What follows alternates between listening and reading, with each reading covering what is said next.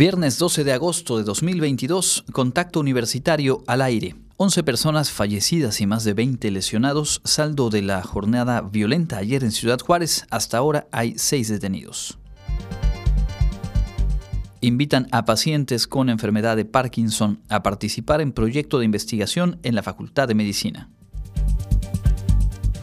Platicaremos con la doctora Ileana Ortegón Aznar para comprender las causas de la marea roja presente en las costas de nuestro estado.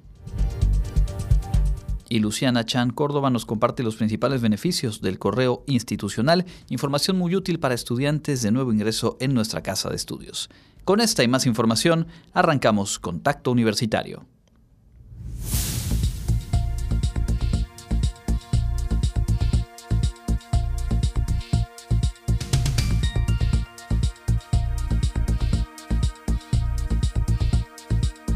Contacto Universitario. Nuestro punto de encuentro con la información.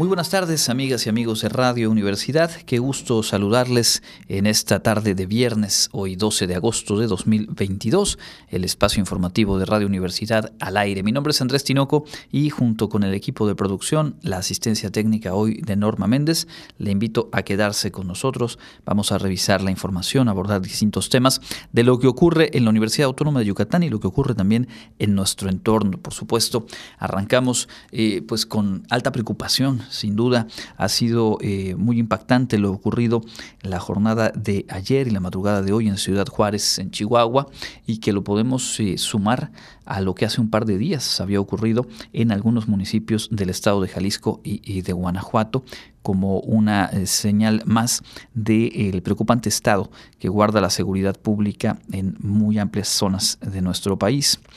El subsecretario de Seguridad y Protección Ciudadana, Ricardo Mejía, informó esta mañana que 11 personas fallecieron y al menos 20 resultaron lesionadas tras eh, sucesos registrados ayer en Ciudad Juárez. Primero, una riña en un eh, centro de readaptación social, el Cerezo Estatal número 3, y posteriormente el ataque a distintos comercios en Ciudad Juárez, eh, con incluso algunos disparos dirigidos a población civil. Indicó el subsecretario de Seguridad Federal que la riña dentro del penal habría comenzado a la 1.27 de la tarde, cuando integrantes del grupo delictivo identificado como los Chapos fueron atacados por una pandilla rival llamada los Mexicles o Mexicles, vinculada al cártel de Sinaloa, presuntamente. Mencionó que 20 internos resultaron lesionados en esa riña, cuatro de ellos con proyectil de arma de fuego y dos fallecieron tras haber recibido impactos de bala. Luego de que se restableció el control en el centro penitenciario ayer por la tarde, integrantes del grupo delictivo Los Mexicles comenzaron a generar disturbios en la ciudad, incendios y disparos en tiendas de conveniencia y algunos otros establecimientos comerciales. Los ataques dejaron un saldo de nueve personas fallecidas, entre ellas lamentablemente un niño de cuatro años de edad y también cuatro personas que estaban afuera de un local en la avenida Ejército Nacional, quienes trabajaban en la estación de radio Mega Radio Switch FM. En la madrugada, Autoridades municipales y elementos del ejército detuvieron a seis integrantes de este grupo delictivo, quienes presuntamente participaron en estos hechos eh, criminales. Afirmó la autoridad que, de acuerdo con el alcalde de Ciudad Juárez, Cruz Pérez. El municipio eh, se encontraba en calma esta mañana y se había restablecido el orden público. No obstante, también se reportaron hoy por la mañana algunas actividades delictivas con la quema de dos camiones de transporte de personal de empleados de maquiladoras. Además, 20 de estos mismos espacios, 20 maquiladoras, suspendieron actividades en el turno nocturno de ayer y el matutino de hoy, al igual que guarderías del IMSS, universidades, preparatorias, restaurantes y otros comercios que el día de hoy no abrieron sus puertas. El presidente López Obrador dijo que lo ocurrido es algo que no se había presentado y que ojalá no se repita. dijo se agredió a la población civil inocente como una especie de represalia. No fue solo el enfrentamiento entre, entre dos grupos, llegó el momento en que empezaron a disparar a civiles, a gente inocente. Y esto realmente hay que dimensionarlo, hay que tratar de sacarlo de todo este contexto polarizado y polarizante en el que se encuentran prácticamente todos los hechos políticos en nuestro país, también hechos de seguridad, y simplemente poner ahí y no perder de vista que se trata de un hecho efectivamente con muy pocos precedentes, con muy pocos casos similares en eh, los años recientes en nuestro país, más allá de las condiciones de inseguridad que se han venido agravando sostenidamente.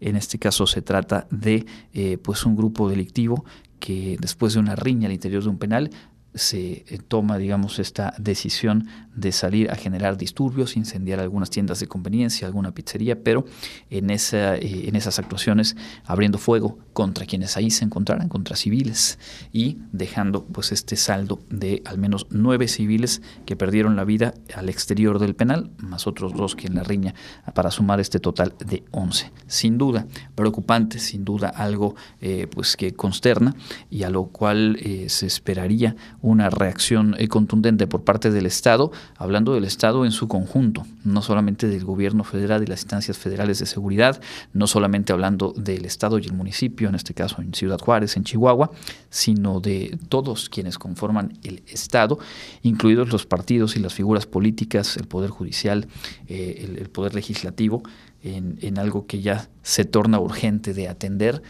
mucho más allá de planteamientos y en rajas o cálculos políticos.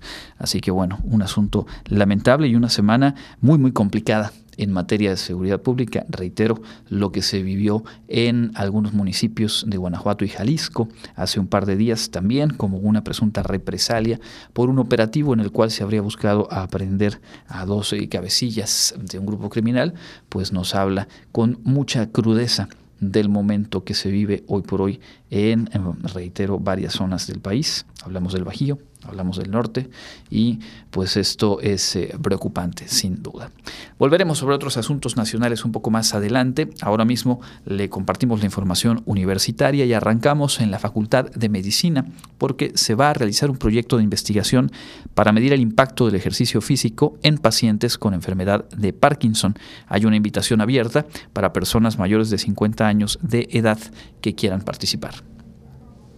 La Unidad Universitaria de Rehabilitación de la Universidad Autónoma de Yucatán invita a personas que tengan algún padecimiento en la enfermedad del Parkinson a participar en el proyecto de investigación Eficacia de un programa de ejercicio físico combinado en la marcha, equilibrio y función cognitiva de pacientes con enfermedad de Parkinson, el cual les proporcionará a los participantes una valoración funcional e intervención mediante ejercicio físico, informó la doctora Claudia Barrero Solís, docente de la Facultad de Medicina. Específicamente lo que queremos evaluar son diferentes modalidades de ejercicio físico aplicable a los pacientes con esta enfermedad.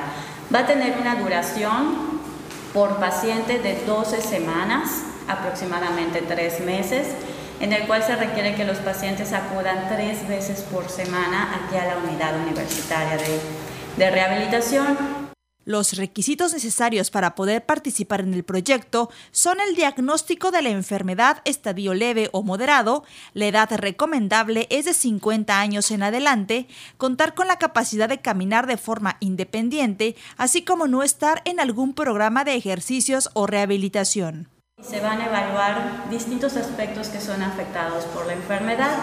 Específicamente se va a evaluar la marcha o el caminar, lo que es el equilibrio, la capacidad física funcional, así como las funciones mentales, que son áreas bastante afectadas eh, con la enfermedad. Para mayor información, enviar un correo a claudia.barrerosolís.gmail.com o enviar un WhatsApp al teléfono 9991 28 Para contacto universitario, Jensi Martínez. El Instituto Confucio de la Universidad amplió el plazo de inscripciones y registro para participar en su oferta académica de este semestre. Toda la información nos la tiene Jensi Martínez. La directora ejecutiva del Instituto Confucio, Pamela Cristales Ancona, informó que se extiende el plazo para la inscripción a los cursos que imparte el instituto para el periodo agosto-diciembre 2022 hasta el próximo viernes 19 de agosto para iniciar clases el sábado 20. Asimismo, continuarán ofreciendo un descuento del 20% en sus cuotas. Toda la información muy clara y lista para que se consulte está en nuestra página de internet que es www.institutoconfucio.wadi.mx y ahí hay una sección específica de inscripciones donde pueden revisar las opciones de horarios y las fechas. La convocatoria marcaba que la inscripción finalizaba este viernes 10 de agosto pero nos hemos dado cuenta que todavía la gente como que está en las vacaciones, todavía con, con, también con el detalle que los universitarios inician hasta el día 15, pues hay algunos que no lo han podido revisar, por lo que estamos ampliando el, la fecha de inscripción hasta nuestro hasta el siguiente viernes indicó que jóvenes de 12 a 16 años, así como el público en general que tengan interés en aprender el idioma chino mandarín, podrán inscribirse al programa de adolescentes o al diplomado que se impartirán en el Instituto Confucio de la Universidad Autónoma de Yucatán, según las convocatorias del periodo agosto-diciembre de este año. Diplomado, que es a partir de los 16 años cumplidos, es lo que mencionábamos de la oferta en línea para continuar y también para nuevo ingreso que sería sábados y la opción de presenciales, ¿no? Ya regresamos a los cursos presenciales que se ofrecen, como decíamos, martes, jueves o miércoles y viernes en opción mañana y tarde. Para más detalles de las convocatorias, se puede consultar a través de la página www.institutoconfucio.wadi.mx o en el Facebook Instituto Confucio Wadi. Para Contacto Universitario, Jensi Martínez. La Feria Internacional de la Lectura Yucatán está en busca de jóvenes que gusten de la literatura y la cultura, esto con el fin de que se puedan integrar como parte del área de servicio social. Elvira Rivero, coordinadora de vinculación de la FILEI, detalló que este proyecto se encuentra inscrito en la Universidad Autónoma de Yucatán como actividades de promoción lectora, Wadi Filey, con el número 13630. Esto con el fin de que las y los estudiantes de esta universidad se puedan registrar. Además, dijo, también estarán recibiendo solicitudes de alumnas y alumnos de otras universidades. Los perfiles que estamos solicitando son licenciatura en educación, licenciatura en literatura latinoamericana, contador público, licenciatura en mercadotecnia y negocios internacionales, licenciatura en administración, licenciatura en artes visuales, licenciatura en diseño gráfico y licenciatura en comunicación social. Los interesados deben presentar carta de asignación al proyecto, copia de identificación oficial vigente, credencial estudiantil con matrícula, copia de comprobante de domicilio y su currículum con fotografía. Para más información, se pueden comunicar al teléfono 9999 300900 extensión 26203 de lunes a viernes de 10 de la mañana a 2 de la tarde o enviar un correo a servicio.filey.gmail.com. Para Contacto Universitario, Karen Clemente.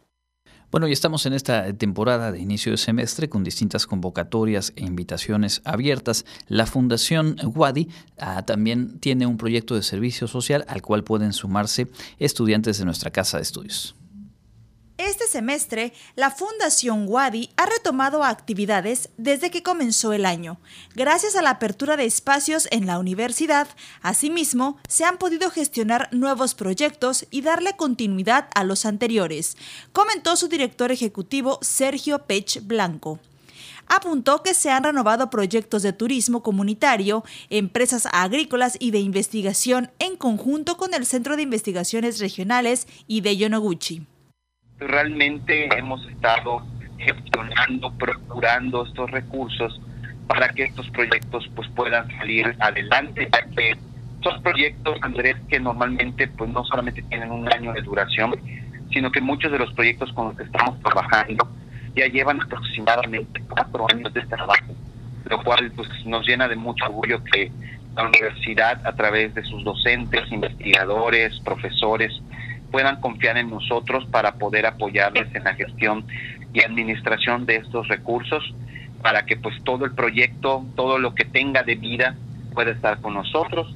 Y pues también orgullosamente pues también este semestre hemos cerrado algunos proyectos que ya llevaban unos años con nosotros también y que ya han cumplido su tiempo su, su tiempo de, vida no entonces más que nada es lo que nos hemos estado enfocando en este semestre por otra parte, recordó que se encuentra abierta la convocatoria para que los alumnos de la universidad puedan realizar sus prácticas profesionales y servicio social en la Fundación Guadi y los proyectos que maneja. Nosotros ahorita estamos recepcionando a estos chicos de prácticas profesionales y de servicio social.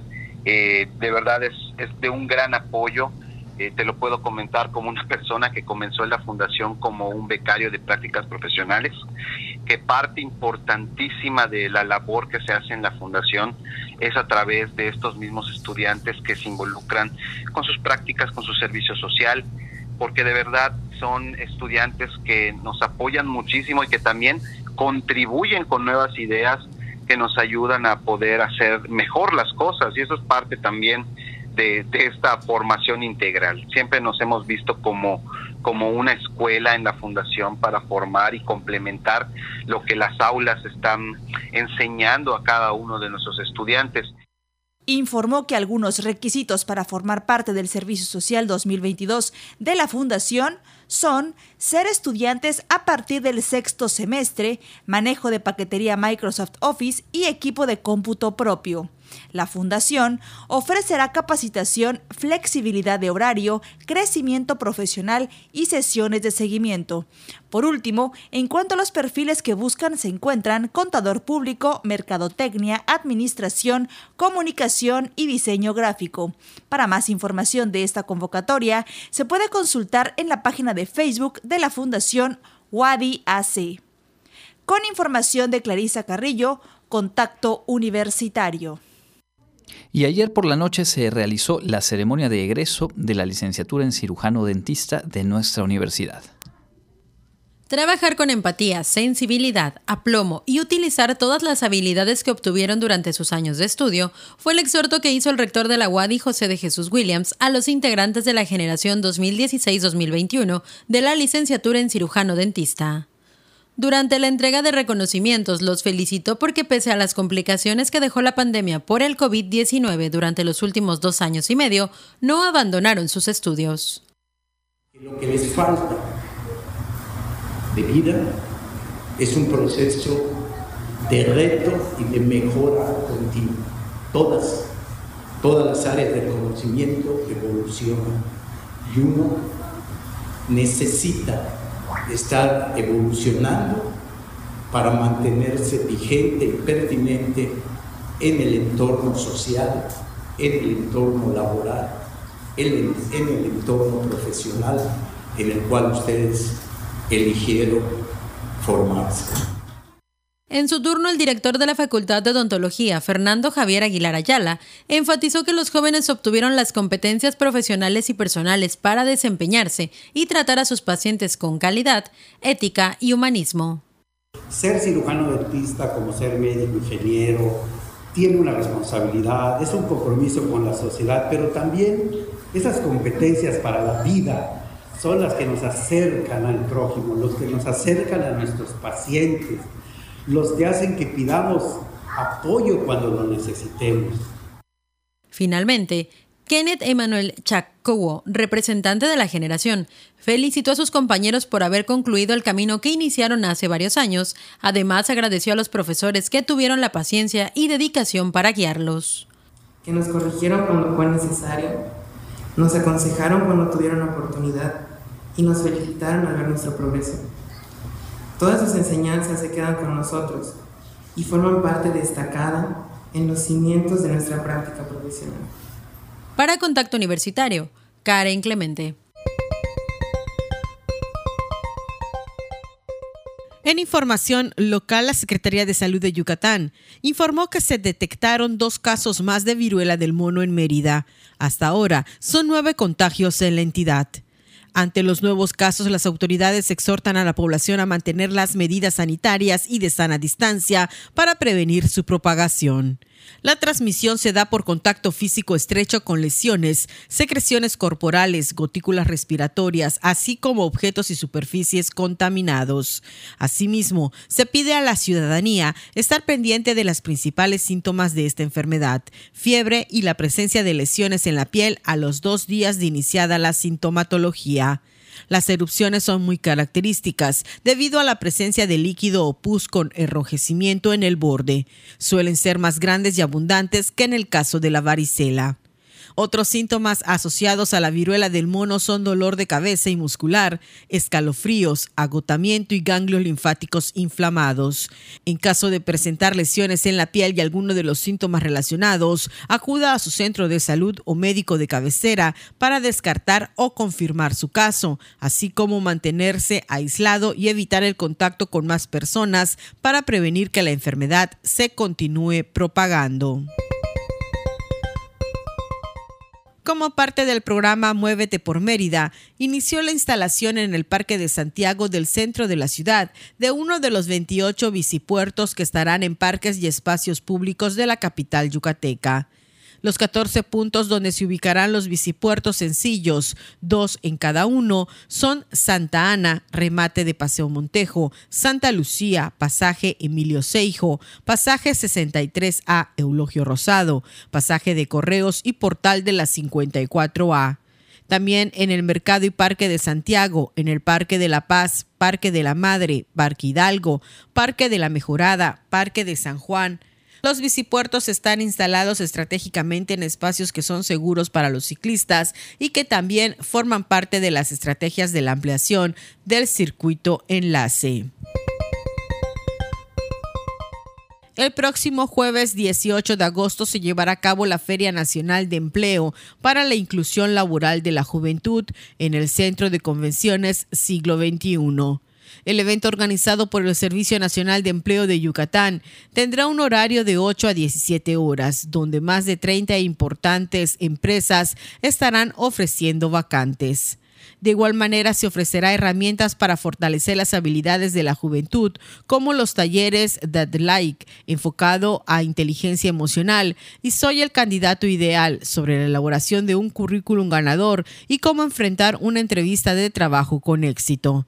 También la mesa panel Retos de la Juventud y el Empleo, con representantes locales de las cámaras mexicanas de la industria de la construcción y nacional de la industria de restaurantes y alimentos condimentados, la Confederación Patronal de la República y la Subsecretaría de la Juventud de la Secretaría de Desarrollo Social. Para más información, pueden ingresar al sitio ferias.empleo.gov.mx. Para contacto universitario, Elena Pasos. Son las 14 horas con 24 minutos. Ahí está la información local. Vamos ahora a revisar un par de asuntos del ámbito nacional. La Coordinadora Nacional de Protección Civil, Laura Velázquez Alzúa, informó que la extracción de agua en eh, la mina conocida como el Pinabete, en Sabinas, Coahuila, se encuentra ya al 97%, por lo que dijo, están dadas las condiciones para iniciar las labores de rescate de los 10 mineros que quedaron atrapados hace más de una semana, este tema ya en Sabinas, Coahuila. Explicó que se va a seguir extrayendo el agua de los pozos, buscando que eh, pues no se deba o no se tenga que correr ningún riesgo en, en el trabajo de los rescatistas y voluntarios. De acuerdo con las cifras oficiales, por la mañana los niveles de agua en la mina se reportaban eh, de un metro con 70 centímetros en el pozo 1 perdón, de 70 centímetros en el pozo 1, de 3.9 metros en el pozo 2 y de 4.7 metros de altura en el eh, pozo número 3, considerablemente menos eh, si tomamos en cuenta que son pozos de alrededor de 60 metros de profundidad. Y sobre ese mismo tema, a través de un comunicado, la Fiscalía General de la República la FGR, anunció que imputará a Cristian Solís por su presunta responsabilidad en todos los actos de dirección y administración en la explotación ilícita del subsuelo a través de esta mina de carbón mineral donde ha ocurrido el accidente. Indicó que ya se ha solicitado audiencia judicial ante el Centro de Justicia Penal Federal en Torreón, Coahuila, y que el expediente se integrará con testimonios y elementos de prueba recabados en el lugar como una documentación fotográfica y evaluaciones de ingeniería.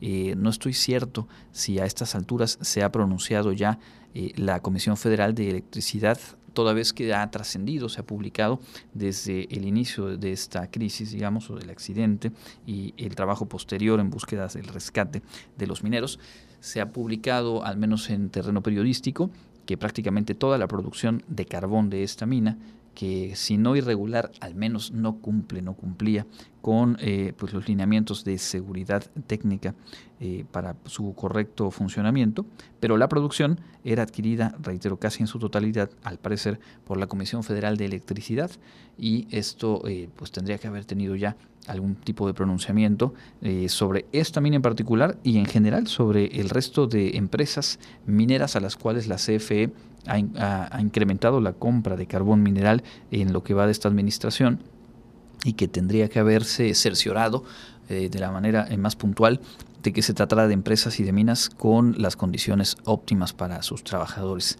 En el caso de esta, evidentemente no, no se cumplía con esos lineamientos, pero pues no termina de quedar claro. En el caso de la Secretaría del Trabajo, en el caso de la CFE, pues eh, sin duda se ha echado en falta mayor presencia y mayor claridad en cuanto a este tema.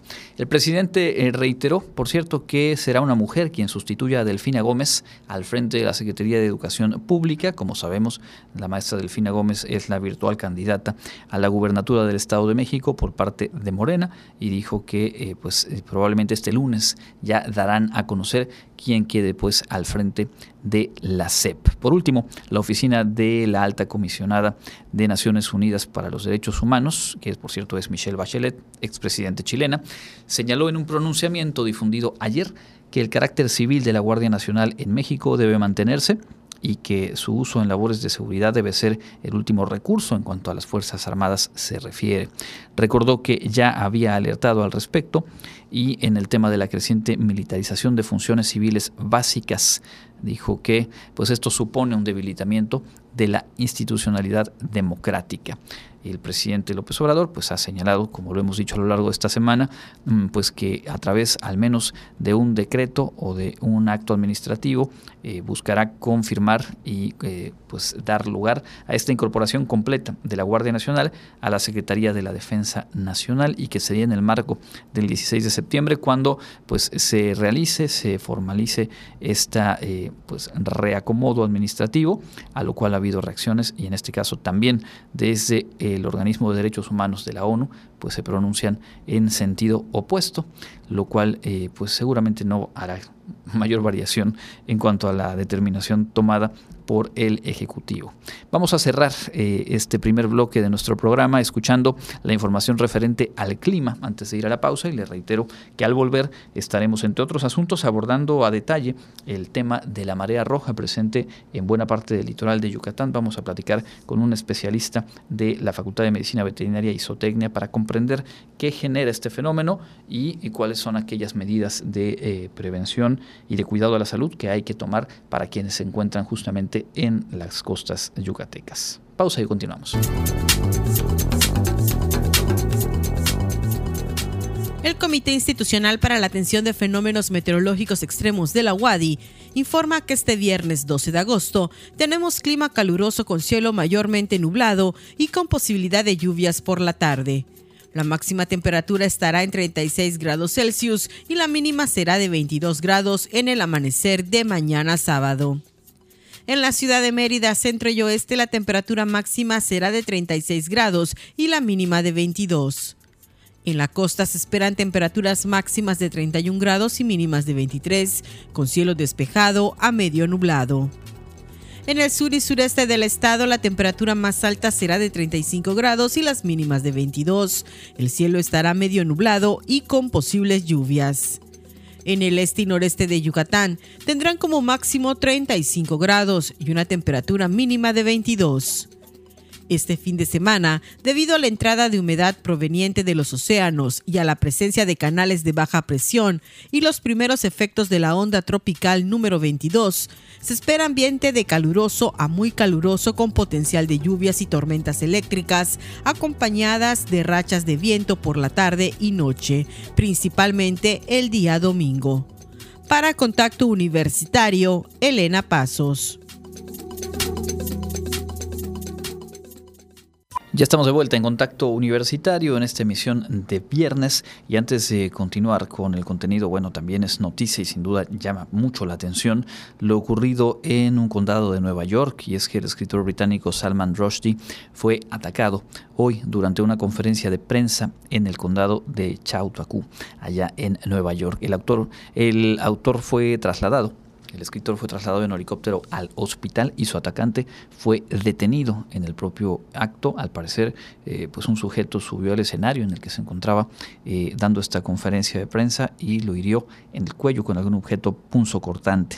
Eh, es bien sabido que Rushdie había sido amenazado de muerte tras la publicación o desde la publicación de su novela Los versos satánicos, un trabajo publicado en 1988 considerado eh, como blasfemo por algunos musulmanes y en 1989, imagínense cuántos años han transcurrido desde entonces, el líder iraní, el ayatollah Khomeini, emitió una fatua pidiendo la muerte de Rushdie, pues hoy a tantos años de distancia y en los Estados Unidos eh, ocurre este atentado del cual obviamente se espera y se, se desea que pueda restablecerse Salman Rushdie, un hecho impactante pero que también nos habla, nos retrata los tiempos complicados, los tiempos de muy, muy alta violencia en las que estamos viviendo en lo local en, o en lo nacional y también, por supuesto, en lo global. Vamos a eh, dar paso a nuestra entrevista de hoy. Como le decía, el tema es muy interesante. Seguramente usted eh, tiene interés y algunas dudas en torno a la presencia de la marea roja. Sobre eso platicamos.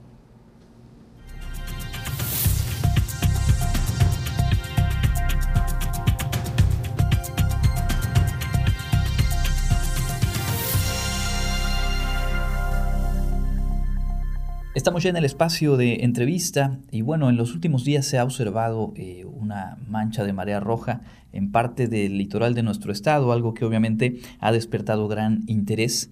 Y hoy queremos comprender el fenómeno, tomar nota de las acciones que debemos, podemos hacer para cuidar nuestra salud y por ello agradecemos mucho que haya aceptado nuestra invitación a la doctora Ileana Ortegón Aznar. Ella es especialista en botánica marina, profesora investigadora de la licenciatura en biología marina de nuestra universidad allá en el campus de Ciencias Biológicas y Agropecuarias. Bienvenida doctora y gracias por este tiempo para Radio Universidad.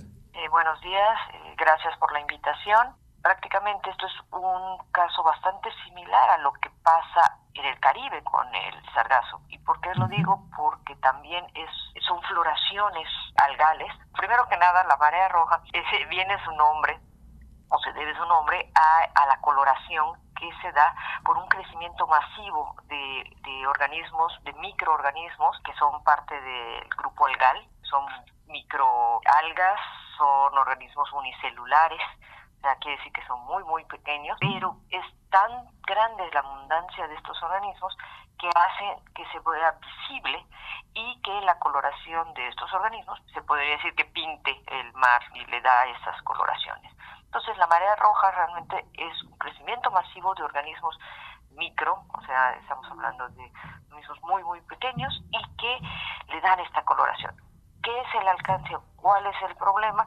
Pues precisamente que estos eh, microorganismos, estos uh, algas, que son los que lo generan, pues, pues depende de su composición, o sea, qué tipo de especie es, pues pueda generar diferentes impactos en el medio. Podemos tener algas que sean tóxicas, que puedan eh, afectar y que maten a los organismos marinos por la toxicidad, o pueden ser que no sean tóxicos, pero por la cantidad que hay, que los maten por asfixia, o sea, se les pegan en las branquias, se les pegan y no les permitan respirar, o simplemente por la cantidad de oxígeno que generan, pues también generan hipoxia en los organismos bentónicos, o sea, los que están en el fondo de esa mortalidad de organismos marinos. En el caso de lo que estamos viendo actualmente aquí en Yucatán, eh, ya se ha estudiado, ya se sabe si es, eh, se trata de microorganismos eh, tóxicos o si lo que se ve en las costas con la enorme cantidad de especímenes que, recalan a la playa es más por la cantidad de, de estas microalgas. Tenemos actualmente, por lo que se ha este, revisado, o sea, de, de ver las, las tipo de algas que hay, unas de las que estuvieron dominando, porque además esto es interesante, o sea, no es que solo una especie es la que domine, sino que tenemos de pronto dos o tres y a lo largo pueden ir cambiando dependiendo de las condiciones ambientales de la costa. ¿A qué me refiero? Por ejemplo, eh, empezó viéndose eh, medio cafezosa el agua y la especie que dominaba era una que se llama Cilindroteca. Esta especie es una especie de alga más o menos café verdosa, este, cafezácea, que no es tóxica, pero este, sí por la cantidad este, tan grande que, que el volumen, la, abundancia, pues eh, generó este, que pues, se les pegara a los animales, a los organismos, en las branquias, y estos pues los asfixiara y saliera. No es tóxica y esta es la que ha estado dominando. Actualmente pues vemos también una variación, hay otra alga que es un dinoflagelado, este, que es de color más rojiza y esto hace también pues que pueda cambiar la coloración.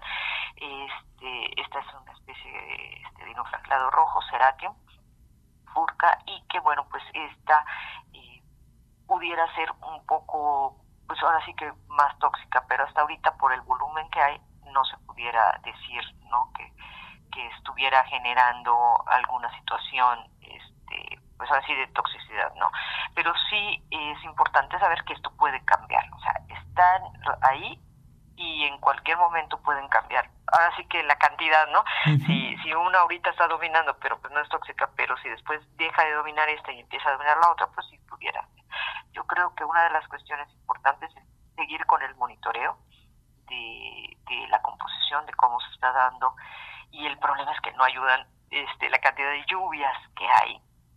Eh, nos, nos está afectando porque pues si consideramos un poco las condiciones de nuestra península, nosotros no tenemos ríos, sino que todo se filtra al subsuelo, esta agua dulce que se va al subsuelo desemboca en el mar. ¿Y de qué forma desemboca? Eh, por el subsuelo este, forman eh, como pequeños este, manantiales o pequeñas este, salidas del agua dulce dentro del mar. Esto genera que se dé una descomposición en el fondo.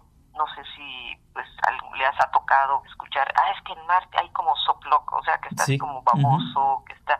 Bueno, pues eso es efecto del agua dulce que está saliendo del subsuelo que está generando, pues mata organismos, genera materia orgánica, las bacterias empiezan a, degradar, eso genera incluso hasta mal olor, este, y esta, y esta materia orgánica que está en el fondo, pues hace que los organismos del fondo suban, y cuando suben eh, se topan con la marea roja, y entonces pues eso hace que se muevan o los maten y se empiezan a, mover y a recalar hacia la costa, ¿no? Eso es lo que, lo que está impulsando, ¿no? y otros que están nadando pues por huir de la marea roja pues también van hacia las orillas no y esto es lo que ha generado que encontremos tantos este, peces y, mantarrayas y organismos que estaban en el fondo que salieron los afectó la marea y los recaló a la, a la, a la orilla no pero además digo tenemos que considerar pues que esta agua dulce que está saliendo no solamente genera estas, esta descomposición fondo, sino que además trae muchos nutrientes y esos nutrientes son los que usan las microalgas para alimentarse y crecer de más. O esto es, eh, esta, esta cantidad tan grande es precisamente por la cantidad de nutrientes y cantidades de sustancias que llegan al, del, al mar por precisamente por estas lluvias que hacen que bueno se, se multipliquen y crezcan en demasía. Por eso yo les hacía una este, comparación con lo que pasa en el sargazo del Caribe, ¿no? Que también es una es un crecimiento desmedido de algas por las sustancias que llegan al mar, ¿no? Y generan este bloom de, de, organismos. Eh, aquí lo tenemos, pues precisamente ahorita que hay tantas lluvias, están generando y propiciando pues que haya más crecimiento de microalgas y se den estas mareas rojas. ¿Qué tan común es que, que, se presente este fenómeno y qué tan fuera de lo esperable es esto que observamos en la actualidad? ¿Y cómo se eh, autorregula o digamos en qué momento se podría esperar que disminuya y que se llegue a, a un estadio más normal? se podría decir que hay eh, cuatro casos o cuatro explicaciones de por qué se dan. Pues hay, eh, pues cada vez se están usando más nutrientes, por ejemplo, para las o más sustancias que están la agricultura, las, este tipo de sustancias que, como les digo, llegan al mar. Entonces, al haber, bueno, sí que condiciones por fuentes antropogénicas, o sea, que llegan al mar, pues esto incrementa la probabilidad de que se den más seguido.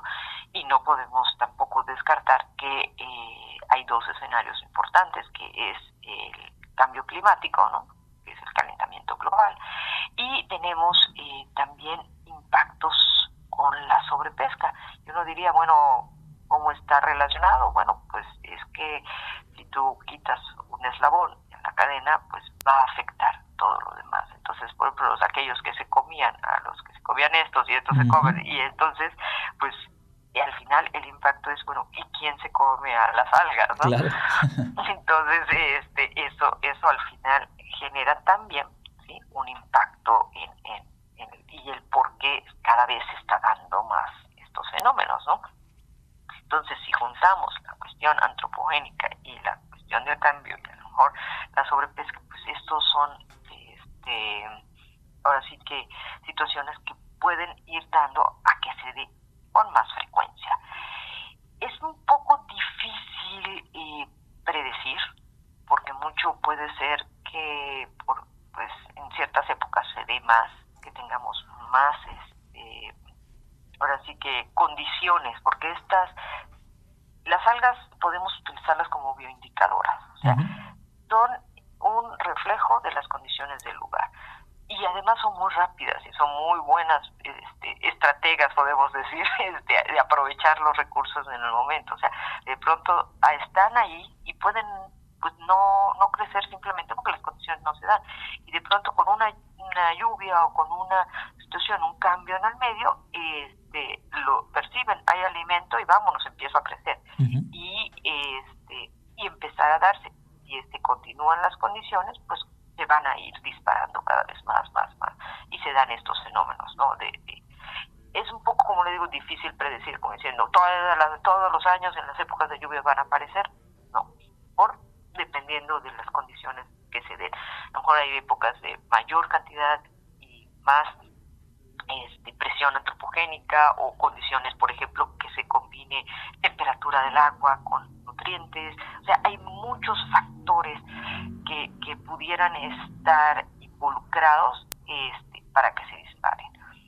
Pero, pues sí podemos decir que con esos factores que mencioné anteriormente, pues sí tienen como que mayores este, oportunidades de que se den a reserva de algo más que quisiera a usted agregar, preguntarle algunas acciones, algunas medidas que se puedan recomendar a la población que se encuentra hoy por hoy en, las costas en cuanto al cuidado de nuestra salud. Ya lo decía usted, el hecho de que ahora mismo estas microalgas o las que predominan no sean tóxicas en sí mismas, pues quizá eh, disminuyen en, en cierto sentido el riesgo, pero esta condición también puede llegar a cambiar y obviamente la cantidad de peces y de especímenes que han recalado a la costa, pues también hay que eh, saber de qué manera eh, manejarlo o qué acciones tomar o no tomar para cuidar nuestra salud. El hecho es de que lo que está recalando pues son organismos que se recomienda pues no no consumirlos. No solamente porque digo tal vez no puedan ser tóxicos pero no sabemos cuánto tiempo ya llevan que puedan estar en estado de composición y que puedan pues alterar la salud este, de la gente que los quiera consumir. Digo lo más recomendable es que no este no se consuman. E igualmente pues el hecho es de que al estar allá pues hay descomposición, generan bacterias y se recomendaría pues no no no, no usar así que no entrar ahorita al mar, no como le digo, no porque se puedan intoxicar, porque sino todo lo que conlleva eh, el, el que estén los organismos allá, sino que pues siempre van a traer, porque digo, sí hay organismos que se alimentan de las algas, y estos organismos pues a lo mejor son como los que se le llaman pulga de mar, ¿no? este, que estén ahí. Hayan medusas, o sea, de estos que le llaman agua mala, que también están allá porque se están alimentando de los organismos. Entonces, pueden haber varios organismos alrededor de las microalgas que puedan este, pues, afectar la salud este, o, dañar a la, a los que se vayan a las playas a bañar. Entonces, yo creo que como recomendación es que ahorita que esté en la marea roja, pues no se no se entre este, al mar simplemente pues para cuestión de protección de uno, ¿no? Y eh, ahorita no realmente no hay mucho que este, que hacer más que esperar, este, tomar este, precauciones, digo, de, de, cuidados este, de los organismos, o sea, de que no se coman, no se, no se metan. Eh, yo es lo que, lo que sugeriría por el momento mientras va pasando. Eh, los, las, ahora sí que mucho va a depender ¿Cuánto tiempo va a estar? Pues mucho de cuánto de los de las como le digo de de, las condiciones que favorecen, nutrientes y todo que estén favoreciendo su crecimiento y que se vayan moviendo. Ahorita incluso está, está comentando que parece que en Río Lagartos hay otra mancha que está viniendo y que se va a ir corriendo. Ahorita tenemos unos que estaban llegando a progreso y pues si viene esta de Lagartos pues seguro unos cuatro o cinco días llegará también a progreso. Entonces yo creo que esto y se va a ir todavía unos días más y se recomienda tener este, pues, los cuidados ¿no? que se mencionan. Pues tomamos nota, sin duda nos ayuda a comprender mejor esto que, obviamente llama la atención y que a final de cuentas también nos permite eh, poner la mirada y reflexionar sobre el, impacto o los impactos que generan eh, nuestras propias acciones, el estilo de vida, las condiciones de, un lugar como esta península en la que vivimos y que al final eh, pues también podemos y debemos seguramente modificar algunas de nuestras pautas para pues aminorar en lo posible ese impacto y con ello las condiciones para que este tipo de fenómenos se presenten. Doctora, muchísimas gracias por este tiempo. No, de que este, encantada y gracias a Radio Escuchas que están ahora sí que pendientes de toda la información que ustedes están y la verdad les felicito por su programa. Muchas gracias. Es la doctora Ileana Ortegón Aznar, especialista en eh, botánica marina y profesora investigadora de la licenciatura en biología marina de nuestra universidad, hoy platicando aquí en Contacto Universitario. Nosotros tenemos más.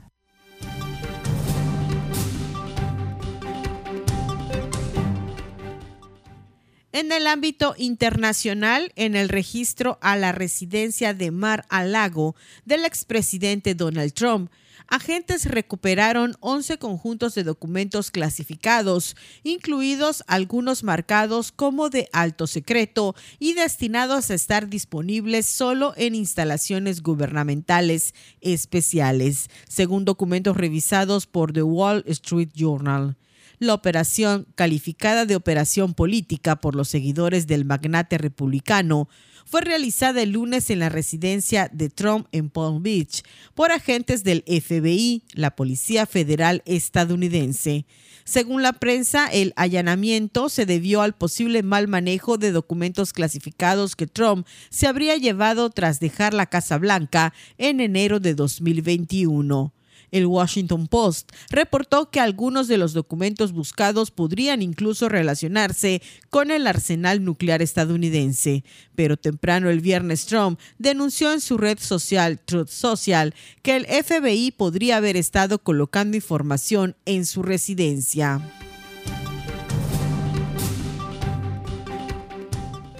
Tras ser acusado de corrupción significativa por las autoridades en Estados Unidos. El vicepresidente de Paraguay, Hugo Velázquez, anunció este viernes que dejará su cargo la próxima semana. Velázquez también retirará su precandidatura a la presidencia del país sudamericano, luego de posicionarse como uno de los contendientes favoritos para suceder al presidente Mario Abdo por el oficialista Partido Colorado. Velázquez está acusado por Estados Unidos de haber ofrecido un soborno de más de un millón de dólares a un funcionario paraguayo que realizaba una investigación en su contra. No hubo mayores detalles sobre la naturaleza del caso. Sin embargo, para Estados Unidos, esa investigación amenazaba al vicepresidente y sus intereses financieros.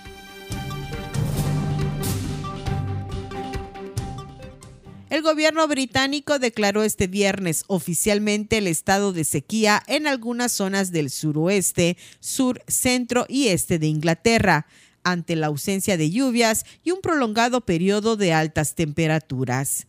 Con este anuncio hecho por el Ministerio Británico de Medio Ambiente, Alimentación y Asuntos Rurales, las compañías suministradoras de agua potable pueden empezar a imponer restricciones sobre el uso para conservar reservas. La alerta por la actual ola de calor ámbar, una por debajo de la máxima roja, estará vigente hasta el domingo y afecta en concreto al centro y sur de Inglaterra y parte de Gales. En algunas zonas la temperatura puede llegar a los 37 grados, pero por debajo de las registradas en la primera ola de calor a principios del pasado julio, cuando llegaron a los 40 grados. La ola de calor, según la MET, puede tener efecto en la salud de los más vulnerables, como niños y ancianos, y el transporte. En la ola de calor de julio, el Reino Unido registró temperaturas inusuales para el verano y por primera vez el país se vio obligado a declarar la alerta roja. Para Contacto Universitario, Elena Pasos.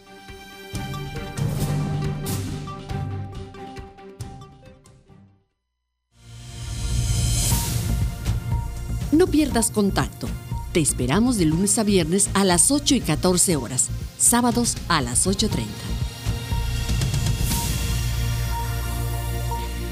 Estamos en la recta final de Contacto Universitario y este viernes nos da mucho gusto eh, recibir aquí en cabina y sumar al equipo de nuestro informativo a Luciana Chan, quien ya nos ha apoyado en distintos momentos con la edición de contenidos y pues que va a estar presentándonos información los viernes, hoy en particular información muy útil para quienes son estudiantes de nuevo ingreso, quienes se suman a las preparatorias o a las facultades de la universidad, pero pues mejor que ella nos lo cuente. Luciana, bienvenida. Hola, ¿qué tal Andrés? Muy buenas tardes. Es un gusto poder colaborar con este pequeño espacio contigo y con todos tus radioescuchas.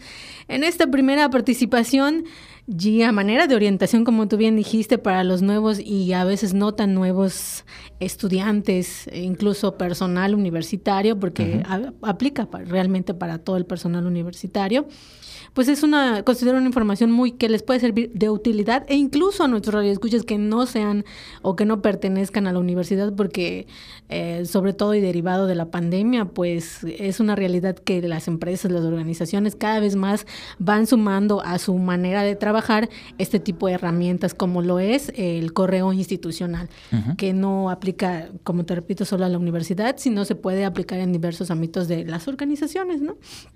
Y bueno, pues para esto agradecemos la participación del ingeniero Pedro Ortiz quien es y labora y pertenece al Departamento de Redes, Infraestructura y Servicios de Telemática de la Universidad Autónoma de Yucatán. Él nos va a estar dando la información puntual y pues claro, yo se las voy a estar presentando. Como tú bien decías, en esta primera entrega vamos a hablar del correo institucional y, sus beneficios que, nos aporta. ¿Te parece si escuchamos al ingeniero y comentamos? Vamos, vamos entrando en materia este correo es, eh, y es prácticamente de institución. La institución paga por este servicio. De hecho, el servicio nos los da Microsoft. Este correo básicamente tiene las mismas funcionalidades que cualquier correo común. Pueden mandar correos electrónicos, almacenamiento, que tiene hojas de cálculo, hojas de texto. Sin embargo, al ser un servicio que paga la universidad, al ser un convenio que hay con Microsoft, también tenemos ciertos beneficios adicionales, los cuales en la cuestión de almacenamiento, pues tenemos una capacidad mucho mayor que una cuenta gratuita de correo. Mucho, mucho tiempo atrás, este, creo que te tocó, como a mí me tocó estudiar, y llegábamos nuestros disquets o nuestros UCBs o nuestros CDs con nuestra información, ya sea textos o algo. Pero ¿qué pasaba si llegabas a un lugar y no tenían dónde conectar un USB o no tenían dónde poner un CD o, o bueno, lo tenías en tu computadora y se te olvidaba tu cargador y ya no lo podías prender y no podías acceder a esos documentos. Con la nube prácticamente se viene solucionando este problema porque tú pones tu cuenta de correo electrónico, inicia sesión y prácticamente estarías eh, pudiendo acceder a esa información, claro, siempre y cuando pues, hayas subido esa información previamente a la nube y la puedes eh, inserir en, ya un dispositivo móvil, una tableta, una computadora, etcétera. Y pues es muy curioso esta información, Andrés, puesto que pues con toda la, innovación tecnológica, pues ¿qué es, ¿qué es el OneDrive? ¿Qué es una nube? Pues es un repositorio virtual en el que podemos nosotros subir nuestros documentos y desde cualquier dispositivo conectarnos, claro, a través de Internet y poder manejarlo, poder abrirlo, y esto es súper útil para los universitarios, puesto que pues muchas veces mm, entre la mochila, entre que si me transporto en camión, etcétera, pues es ya no tienes que cargar libros, hojas, carpetas. Ahorita que escuchábamos al ingeniero eh, Pedro, le mandamos un saludo, pues sí, muchos sufrimos todavía de este asunto, eh, entrados en la universidad o ya en la parte laboral, de decir, olvidé mi USB, ahí estaba toda mi información, y a volver a viajar o a recuperar o a reconstruir archivos. Esta posibilidad de guardar archivos en la nube está disponible en correos gratuitos, pero en el caso de institucionales y en el caso de quienes contamos con una cuenta institucional de correo WADI, en este caso, tenemos acceso a más beneficios que justamente a lo que se refería eh, el ingeniero. ¿Qué más? Cuéntanos. Exactamente, por si fue esto era poco la portabilidad, esa, esa ventaja de poder abrirlo desde cualquier lugar, pues poder hacer uso de la paquetería Office puesto que a los alumnos tienen la posibilidad de utilizar esto a través del correo institucional e incluso descargarlos en sus equipos, Andrés. Y esto se traduce, claro, la universidad lo sabe y por esto mismo hace un convenio con Microsoft de poder ahorrarles un dinerito a, los universitarios, ¿no? Puesto que antes se tenía que comprar licencias para poder instalarlo en tu equipo y hacer uso de esto, ¿no? Pues la universidad pensando precisamente en cómo poder beneficiar a los universitarios y ofrecerles herramientas, pues a través de tu correo institucional lo puedes descargar en tu equipo y también trabajarlo vía online. Y aquí sí debo decir que yo mismo, en la máquina que tenemos aquí en la mesa, eh, así lo hice y funciona. Funciona completamente, se, se, desinstala, se abre y sin problemas. Esto a través de la cuenta de correo institucional. Claro, ustedes al momento de entrar en su correo institucional, en la parte superior izquierda, hay los informáticos, me decía el ingeniero, le llaman guaflera pero es un simbolito con muchos puntitos. Los puntitos. Ajá, y tú le das clic ahí y ya se despliega todo el menú de toda la bacteria Office, Word, Excel, PowerPoint, incluso blog de notas y muchas más que ustedes pueden explorar. Y bueno, claro, también es cierto que para hacer uso y poder conectarse y poder bajar tus archivos y trabajarlos, es necesario tener internet o una conexión Wi-Fi. Y, y para esto, el ingeniero Pedro Ortiz nos recomienda también, sobre todo a los, en este caso ya así más cerradito, a, la, a los universidades universitarios y a los empleados WADI contar con tu cuenta INET. ¿Te parece si escuchamos también y regresamos? A ver. La cuenta INET es básicamente eh, un usuario y contraseña para ingresar a, un sistema, de, al, sistema director de activo de la universidad. Esa cuenta, así como las cuentas de correo electrónico, las crea eh, la propia institución. Eh, eh, control escolar pasa los datos al área de tecnologías, en este caso al área de tecnologías de información de cada facultad, y el personal de, tecnología se encarga de tramitar las cuentas de correo electrónico y de INET en el área correspondiente, que es la Coordinación General de Tecnologías de Información.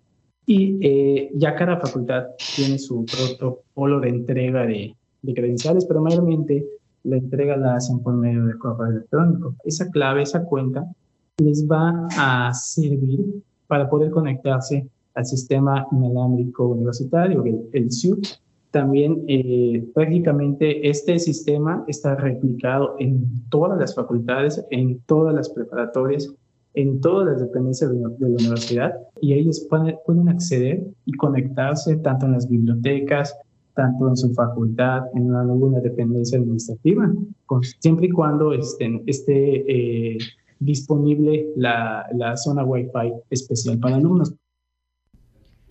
Ahí está lo que nos apunta el ingeniero Pedro Ortiz Uc de la Coordinación General de Tecnologías de Información y Comunicación aquí en la UADI respecto a la cuenta del usuario INET, este que se nos suele olvidar a los que somos empleados y tenemos que recurrir precisamente a los ATI para que nos ayuden a restablecer. un periodo vacacional. Como ahora mismo ha ocurrido. Usted que nos escucha y es empleado, empleada UADI, lo sabe, ha recurrido a los ATI en múltiples ocasiones, pero también quienes son estudiantes pues pueden esta posibilidad y con ello acceder a eh, pues la red eh, Wi-Fi a través de sus y también para los sistemas como la biblioteca, Andrés, hay, el, como tú bien sabes, libros digitalizados que se pueden consultar y a través de esta eh, usuario y contraseña tú puedes acceder a ellos. Perfecto. ¿Hay algo más que agregar? Eh, pues nada más una invitación, Andrés, precisamente a los a la comunidad estudiantil que se va a llevar a cabo una capacitación general precisamente de regreso a clases con el Office 365 y Microsoft Teams, que igual es otra herramientaza que ya luego les vamos a platicar también, que es como un chat, ¿no? Eh, pero pues institucional e interno. Para conocer las novedades de esto, pues estarán llevando del 15 al 19 de agosto las sesiones en dos opciones de horario, matutino de 10 de la mañana a 11.30 y vespertino de 5 de la tarde a 6.30 pm. Esto ya está en nuestro Facebook, Andrés, búsquenos como en Radio Universidad Wadi, ya está compartida la información, la liga para poder acceder al registro y poder entrar a la sesión. Perfecto, y arranca este lunes, así que bueno, aprovechemos el fin de semana para ello. Eh, pues muy útil sin duda la información, Luciana. Seguiremos eh, platicando contigo los viernes y seguramente que eh, pues la gente que nos escucha lo agradece. Así es, Andrés. Y nada más un último dato. El ingeniero nos decía que si por si tienen todavía una duda, una pregunta, una sugerencia, se pueden entrar a RIUADI, R-I-U-A-D, o sea, DI.wadi.mx. Perfecto, para revisar más información sobre el funcionamiento de las redes, el Internet y todo lo demás que forma parte de la vida. Ya lo formaba y como bien dices, a partir de la contingencia sanitaria, pues nos vimos todavía más inmersos en ella. Ya hay a quien se les da más, hay a quienes necesitamos la explicación con palitos y bolitas. Bueno, pues ahí está. Lo seguiremos abordando en, en esta sección. Muchísimas gracias, Luciana. A ti, Andrés.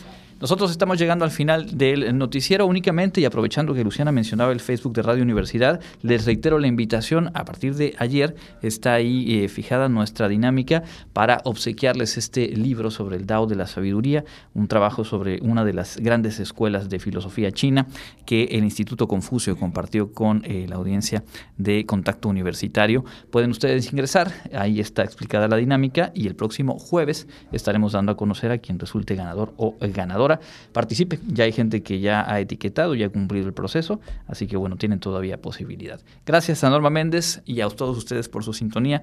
Les recuerdo que tenemos una cita mañana en punto de las 8 aquí en Contacto Universitario y por supuesto el próximo lunes a las 8 y a las 14 horas. Mi nombre es Andrés Tinoco, que tengan un excelente fin de semana.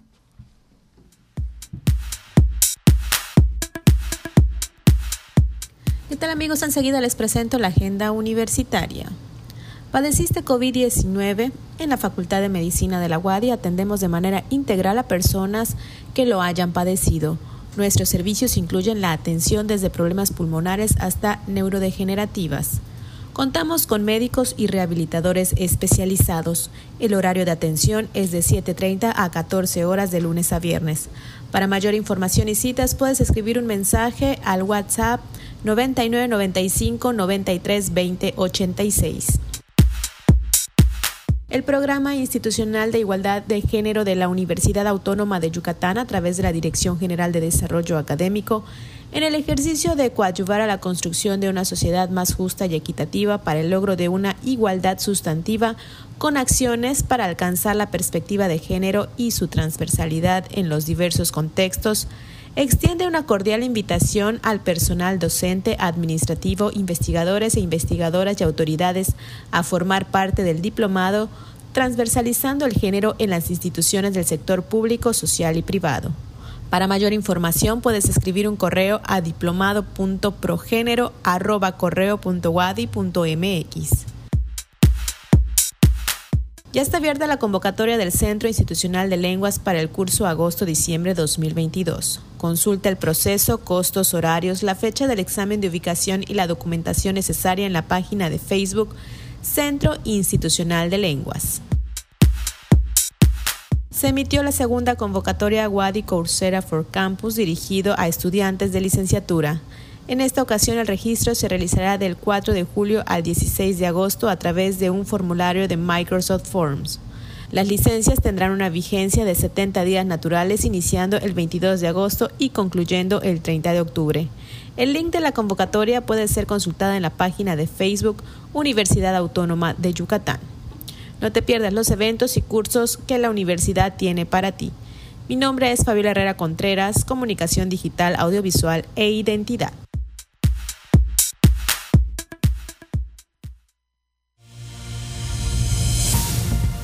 Contacto Universitario, nuestro punto de encuentro con la información. una producción de la Coordinación de Comunicación Institucional de la Universidad Autónoma de Yucatán.